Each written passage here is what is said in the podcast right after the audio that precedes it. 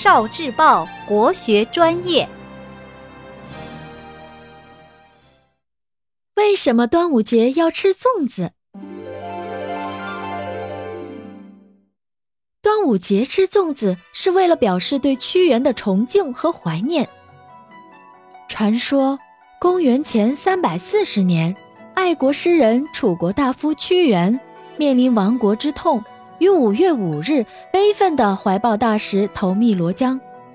为了不使鱼虾损伤他的躯体，人们纷纷用竹筒装米投入江中。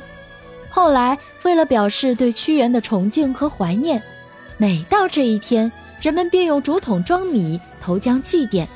这就是我国最早的粽子——筒粽的由来。一般认为。端午节吃粽子是为了纪念伟大诗人屈原。实际上，据专家考证，粽子只不过是民间普通食品。最初吃粽子也不固定在端午。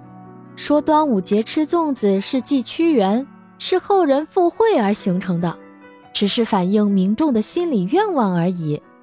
哦，实际上。为了纪念春秋时晋国的介子推而形成民间节俗的寒食节吃粽子，起源要比端午食粽早。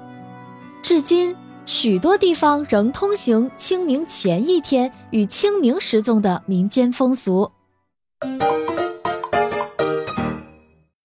聆听国学经典，汲取文化精髓，关注今生一九四九，伴您决胜。大语文。